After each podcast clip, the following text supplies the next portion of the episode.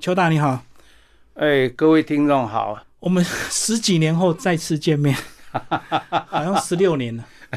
自我介绍一下，哎，我叫邱金耀。那么如果有机会路上遇到你，只管叫邱大，因为哎，知道邱大比知道邱金耀人多太多了。邱大要不要讲一下你当初怎么接触到生态这个领域？我在。民国七十九年的时候，呃，好朋友跟我推荐，当时一个台北市大自然教育推广协会，他开了一系列的自然课程。那我觉得，嗯，有机会这样子的学习经验是很棒的。嗯，那所以当时我工作上实在没办法配合，所以在八十年的时候，我就呃参加他的。自然解说员训练课程，那个课程是一期是半年，是那蛮花钱的，有好几千块钱的报名费。那所以在那之后，我就加入他们的义工行列。那因为这样子，我就不用再花钱，然后可以有学习的机会。嗯，那时候就加入自工行列，就对。对，嗯，那么。关键也在这里，因为我参加了这个自然解说员训练课程之后，呃，有很多的机会接触到相关的团体。那后来，呃，我因此加入了基隆鸟会，然后也加入了当时台北市建设局的呃水土保持解说职工。那也因为这样子的经验。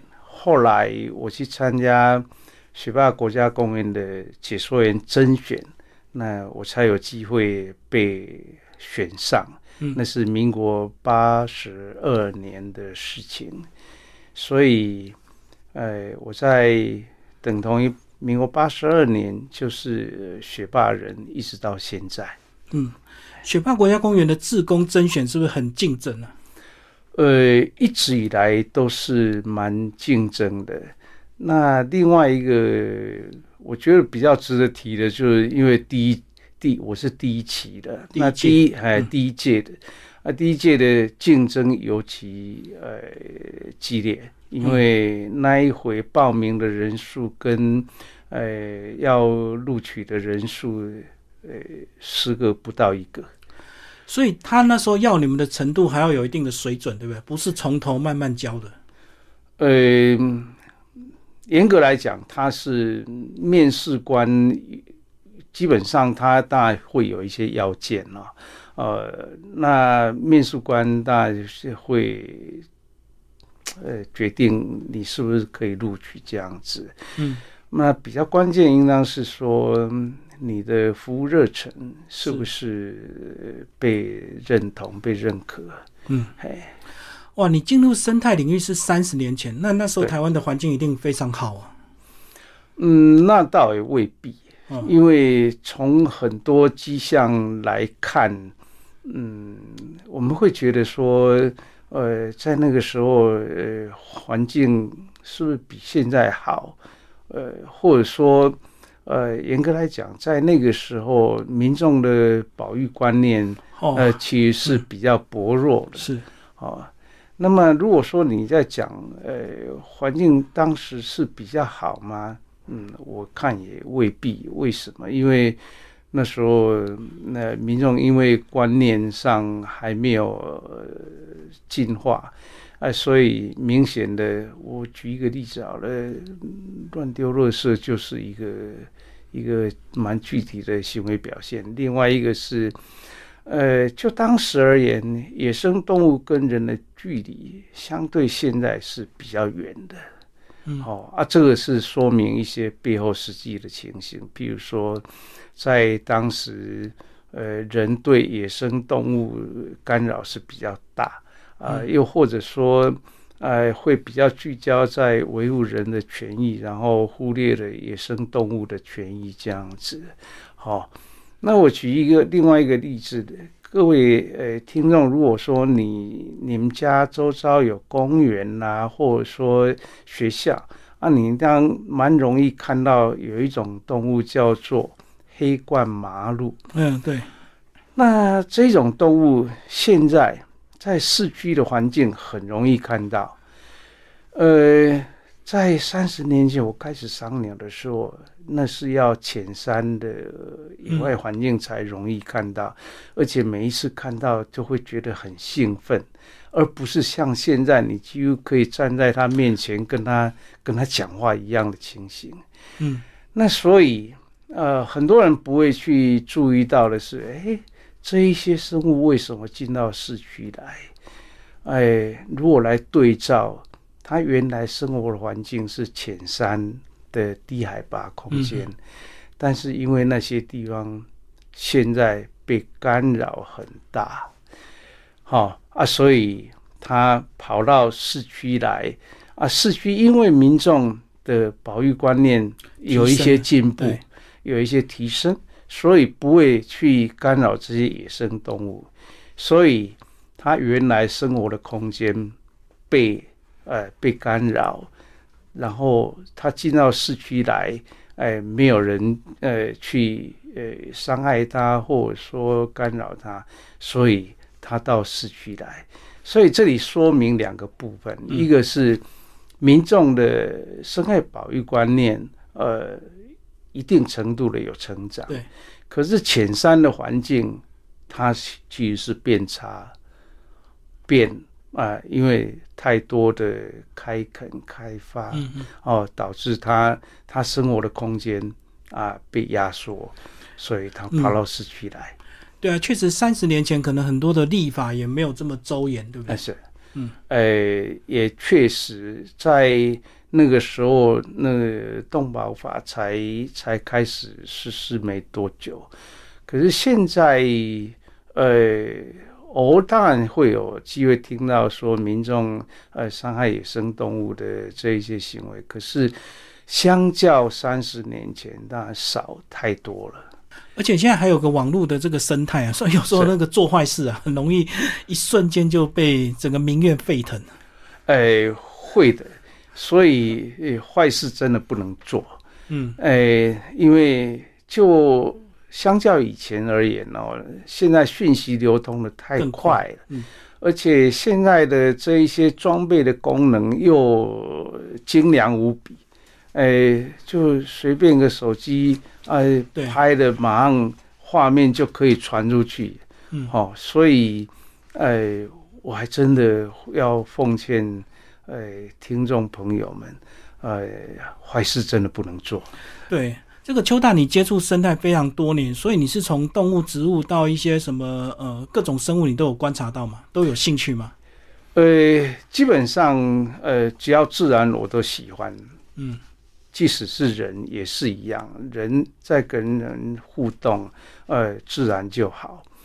那么，当我们在呃强调所谓的生态，我们当然不会去意识到说，哦，原来自然生态跟人的生活息息相关，可是当你要是知道说，呃，你每天活着要呼吸，然后呼吸的空气是，呃，主要是要吸收氧气，嗯，那氧气的维持在一个呃稳定的空气比例中，那才会合乎人呃的需要。但是我们不会去想象的是谁来。促成空气中的氧的含量是稳定的一个润级啊，那所以我这样讲，你就知道说，所有的生物都参与其中，那所有的生物，哎，都显得无比重要。嗯嗯啊，可是更重要的是，当我们呃在呃知道生物跟我们的呃。存续是息息相关。之前，如果我们能够尝试来欣赏它，那你当然会才会有机会去意识到说，它跟人的关系真的太密切了。嗯，那你是从自然观察之中去找到我们对这个资源的一个珍惜嘛？因为看你个人其实是非常习物。而且你常常啊，沿途都会捡到很多那个大家认为是垃圾，可是你都把它再次利用，是因为你对自然的一些观察现象嘛？是因为呃，人啊，人没有办法自外于环境，嗯，那所以人的生存，哦，人的明天都仰赖环境来支持。嗯那么我们如果来相较五十年前的环境跟现在的环境，嗯，你当然会会很明确的讲啊，现在环境确实变得很差，即便说物质条件呃进步很多，是，可是就环境的品质而言，呃，其实是相对的差。那我们如果再进一步来探索，呃，为什么环境变差？明明科技是进步的啊，物质条件是进步的，可是，呃，我们没有注意到的是说，人的生活习惯的改变，嗯，然后消费行为的改变，导致环境被过度的消费。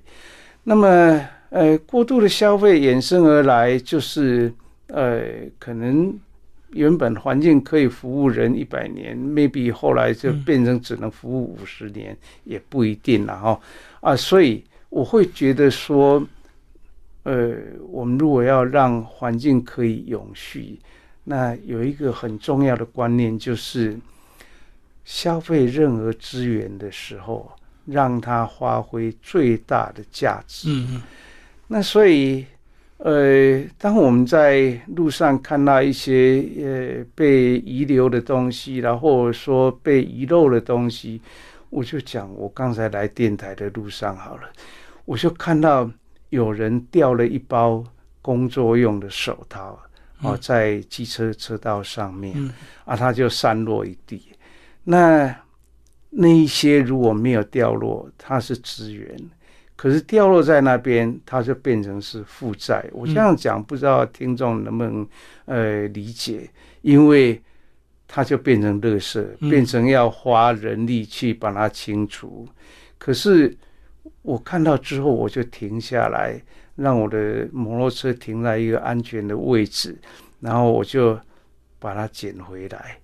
哎，正好是一打的那个工作用的布手套。是，所以我我我想要跟听众来分享的就是，我们没有办法不消耗资源，可是我们如果能够让资源发挥它该有的功能，然后最大的价值，我想我们的环境呃崩解不会那么快。可是我觉得这好像是市场经济的一个陷阱。你看以前的手机啊，这个电池都是可以另外插拔，是坏掉你就换电池。可是是现在几乎都内建，因为它已经预定你两三年一定要换一只手机，是，不给你换电池的机会。对这个商业哈、只要有人活动的地方，就存在着商业的必要。嗯但是我们要弄，一定要弄清楚的是，经济是为了我们生活所需要，是，而不是我们活的是为了经济。我这个是一定要弄清楚。嗯那我当然呃会呃聚焦在说呃经济活动的必要性，可是经济活动不必然是漫无止境的在消费资源，呃或者说我刚才提到了，如果你在消费资源的时候，让这一些资源它发挥它该有的呃效益，然后让它价值极大化。我想这对生态、对环境都是一种积极的贡献。嗯。其实我跟邱大在二零零六年合欢山的一个营队认识，他是我的领队。然后我一直很想回顾那时候，我们看到这个合欢上很多鲜花都非常鲜艳。嗯你那时候说，因为这个日照短，所以它要在很短的时间就要很鲜艳，哇，记这么清楚，不像平地的这个花可以颜色比较平淡一点。对，是这样子吗？对，呃，所以我在这里，我想，呃，跟各位听众来分享一个很重要的概念，就是一直以来我们的民众啊、呃大部分的情形，就是面对任何生物啊、不管动物、植物、昆虫都一样，啊，我们马上连接的就是他是谁。嗯，也就是说他的名字。名字哎，那么往往这样子问题，你当下没有办法立即获得呃满足，那也因为这样子的情形，导致你后来就略过哦，进一步跟这一些不同的生物呃互动的机会。所以我现在在这里要讲的重点就是说，呃，如果你能够摒弃一直以来的这种习惯，然后也试着来欣赏它。啊，为什么出现在这里？为什么这个时候开花？为什么长成这个样子？那么你当然就会有很多的机会去发现啊，原来，哎，这背后是有道理的。原来这背后之所以这样子是有原因的。就像呃刚才提到的高山的环境，因为它的呃环境特别，所以在那边生活的各种生物。他就得有一套的策略，嗯，哈，呃，我来讲一个比较极端的例子啊，也就是有一种鸟叫做北极燕鸥，嗯，那么它繁殖的时候就回到北极去，那在到了北极之后，它交配产卵，然后呃小鸟要孵化。啊，孵化之后，这个小鸟没有办法留在那边呃继续生活，它要。跟着呃父母亲，然后就嗯到南极去。这种鸟，它要把它的呃整个呃繁衍的这一些时间压缩在两三个月的期间内完成，而且这个小鸟如果没有办法跟呃成鸟离开啊，它就注定要被淘汰。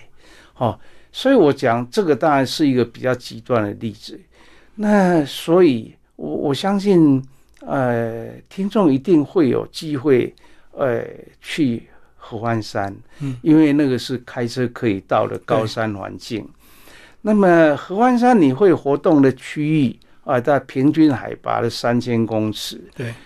那所以生活在那边的植物，它不会跑，它只会因应季节的不同，然后有不同的外貌让你观赏。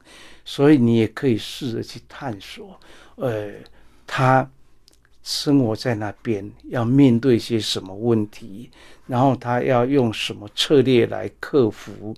那因此你会有机会看到，在那边的呃植物通常不会太高大，然后嗯呃如果有高大的，一定是在谷地的环境，哈，那啊一般而言那边比较偏草坡的环境。那花朵不会开得太大，如果开得太大的，通常时间也很短。这一些都是因为那个环境啊制约的它们，就生长比较缓慢。呃，植物如果在高海拔的环境或者高纬度的地方，它生长除了草本的以外，只要是木本植物，它一定是很慢很慢的。嗯。所以你那时候还叫我们高山不能够乱丢厨余，因为我们以为会分解掉回归大自然，其实会很慢的时间，所以它真的会变得是。对，很多人会觉得说啊，我把这一些果皮呀，啊这一些呃会分解的东西啊遗留在山上，可以让它成为肥料。喏，实际上不是这个样子，因为它分解的速度很慢，在它分解完之前。啊，它就成了垃圾场，那就蛮糟糕的。那另外一个是不属于那边的东西，往往会带进去呃细菌啊、病毒这些，那对区域环境会又会造成影响。那么有另外一个部分，各位可能不会注意到的，就是你如果丢的是厨余，那么呃会吸引。当地的野生动物来觅食，啊，在这种情况下会造成了一些后果是你难以想象的。譬如说，有些东西不适合这些野生动物吃，对，所以导致它生病。对，呃，有些因为它来这边觅食方便，而导致它生活行为的改变。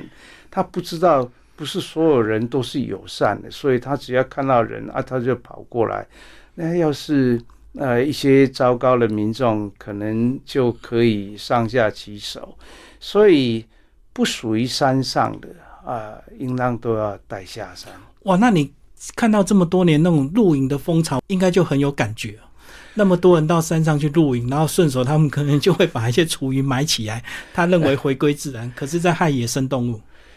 呃，我觉得现在的露营让我觉得呃蛮不以为然的。为什么？因为现在露营要强调装备的精良豪华，然后把整个客厅、把整个住家搬到野外去。我觉得你如果要享受那一种生活，就留在城市，留在家里就好了。到野外去，应当是要去体验，简便就好。对，一个是简便，因为另外一个是野外生活的那一种，你在都市花钱都买不到的感觉，啊，那才是露营最原始的呃的目的所在。对，现在都有什么豪华的什么客厅帐啊，然后几房几厅，就对对，就变成一个家。对，哎，那我觉得我比较不认同这样子的操作。我记得那时候我们坐车啊，在高速公路上一路要去合欢山，你还做了一个实验，就是把那个空的保特瓶是给我们看，然后到山上之后看看那个大气压力，哎，是会让它压成什么样子？哎，是这个部分哦，我真没办法想象，你居然连这些细节也记起来了哈。呃，这个部分其实我我要强调的是说，呃。人这样一部机器，在在被制造之前，嗯，是有非常细腻的考量。那也就是说，在人的身体要是没有这一层设计，你在平地生活，然后上了高山啊，你的身体就没有办法承受，因为那个呃大气的压力。呃，降低之后，你身体的膨胀，你可能就爆掉了。嗯，哦哦，或者说，呃，因为大气压力导致你的肺部就坍塌。嗯嗯，啊，实际上这一些是你的身体有设计，然后让它可以做必要的这一些调整，然后来回应环境的改变。嗯，所以，呃，这个部分其实我要讲的重点是说，人。呃，或者所有的生物没有例外，都受制于环境。那也就是说，人的生存当然是要呃环境来支持，可是环境也制约了许许多多的生物。因此，呃，有些动物、有些植物就只有特定的地方，呃，才能够生存。嗯啊，换了地方，它可能就呃没有办法呃继续。所以我讲这个重点，就是我们得清楚的知道说，哦，到任何地方去，我们欣赏就好，你就不要想说把它带回家。哎，真的有些我们到那个山上去看到什么昆虫啊，或者是独角仙，就想要把它带回家养。是，或者是在海边啊看到巨蜥蟹啊，啊是，就想要把它带回家，都是在害死它。对，那个真的很快它就会死给你看。哎，你真的不要去做这一种呃伤害生物，然后呃后来又让它变成呃垃圾啦、废弃物，或者说呃你后来一直搞不清楚它为什么这么快就不告而别。实际上，哎，它不是思乡病，而是新的环境它没有办法接受。真的是这个样子，嗯，所以你这样子三十年都在生态领域哦，嗯哼，就没有再回到职场了，呃，没有，我只是那有些时候兼一些跑腿的工作啦，那大部分的时间就是在，呃，应当说是专业职工吧，那可是我会觉得说，在自然里头有太多有趣，有太多不可思议，有太多。呃，当你有机会理解它啊，之所以这样是有道理的时候，你不得不佩服，在自然里头有太多的奥妙。嗯，所以你这样回头看，是不是台湾的生态至少有从这个被破坏一直到现在有保育复苏，包括大家明智也不会这个太去破坏山林，呃，只剩下少部分的这个不孝商人而已。严格来讲，呃，进步很多。嗯，虽然说。就我一个自然人来看，嗯，进步的幅度跟进步的速度啊，真的还不够快，哦，因为因为呃，人一直用人的核心价值啊，人的价值判断在看待呃野外的环境或者野生动物。可是，请各位听众，你一定要清楚的记住，你维生系统所有的元素都来自环境。是，哎，所以当我们来关心环境、爱护环境，是一种责任，是一种义务。因为没有环境，一切枉然。嗯嗯，可是你在带这么多自工团，甚至观光团，一定会有一些游客，他们搞不清楚状况的。所以要怎么样当一个好的解说，甚至有时候适当的去教育一下游客。呃，这个是没办法的事情。这一样米百样人，那我得适切的呃给他呃合宜的引导、建议、提醒。我没有办法要求每个人都跟我一样。嗯啊，但是我会期待每个人都有机会，哎，跟我一样，就像，呃，很多民众上餐厅吃饭，那习惯于用呃餐巾纸，嗯，那用一张跟用两张，绝对不会用差一倍的的角度来看，是。但是更不会有人去回想说，三十年前、四十年前在生活上。并没有这一些习惯呐，那为什么现在一定要？而且有些人就一抽再抽又抽，然后听那个声音，甚至有快感一样的去去去。我只想要说，如果每抽一张要投一个铜板，情景就应当不一样。你真的让我想到我们那时候团体的第一餐呐。吃完之后，桌上一大堆卫生纸。后来这个全团都被你骂一遍，骂完之后的第二餐，哎，那个量就减少了非常多，大家就比较不敢乱用，而且会一再的重复使用那个卫生纸。呃，我想很多时候我们就忽略了说，当你在消耗这一些资源的必要性，呃，以及你消耗了之后有没有让它呃发挥最大的附加价值？对啊。就像我们在爱用餐巾纸，我不以为用一张餐巾纸啊是多么罪恶的事情啊。那可是如果你愿意，哎，拿一张擦嘴之后擦手之后擦桌子，这一张就变成三张了，多次利用就对。对，所以关键是在于习惯而已啦。呃，然后如果你愿意，哎，来支持来配合。那就功德无量。嗯，哎，真的，你那个一讲完之后啊，后来这个隔餐大家就知道说，原来餐巾纸是可以这样子循序的利用的啊，是，嗯，从嘴到手到桌面到地上，对，其实这个这不会太困难，这是习惯问题。对，哎啊，任何时候我们真的要爱惜资源，我们台湾真的没有那么富有，那。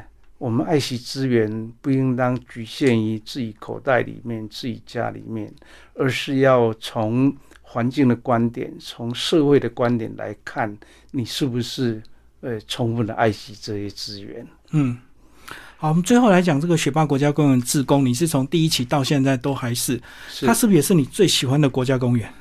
情感投射最深的。我我会觉得一定要说是，这个陷阱没没有第二个答案。是啊，哎，可是我们如果回头来看，我在参与这样的职工的角色，其实我当初是很单纯的，呃。我只是想要去学习，然后我之所以学习是为了跟人家分享。嗯，我之所以为了要分享，是要让更多民众知道说，哦，我们的环境很特别，我们的环境很精彩，我们的环境需要被爱护。那所以，以我这样子的背景，当时可以去当学霸的解说员，其实是。某种程度是我的策略成功，嗯，因为什么？因为我以退为进。我之所以这样讲，是说，呃，当我在面对这一些面试官在啊面谈结束之后，呃，我在那个现场，我真的就是这样讲。我说，以我这样子的背景，以我这样的条件，未必是你们可以接受的解说自工。那如果真的是这样子的话，我希望我还是可以来参加这个八天的的训练营。培训啊，八天的培训，那么可以呃免费最好，如果需要自费，我都愿意来哎来参加。那之所以这样讲，是就是我刚才讲的，我是来学习。我之所以学习，是为了要跟人家分享。嗯，所以我这一套呃哀兵策略，以退为进，后来果然，哎，面试官被我感动了。真的，我看到那个国家公务员在征志工啊，他都有一些基本条件哦，不是那种素人，因为他可能没有时间从头培养你。对，要有一些基本的底子最好。对，嗯，哎，因为。我们第一期的解说志工，当时列出来的所有录取成员，学历最低的我不算以外，就是一个亚东工专，在当期是最低的，在网上就是大学研究所，啊，就只有我是一个对，而且他如果是本科系，他等于起跑点又比你们更近啊。对，对啊，所以。我我一直以来我在学霸担任了快要三十年的解说员，我就是本着我当初的想法，我希望我可以是民众与自然之间的桥梁的角色，所以我一直以来都是这样子。我没有能力去做深入的研究，但是我很乐意就我看到了、感觉到了来跟你分享。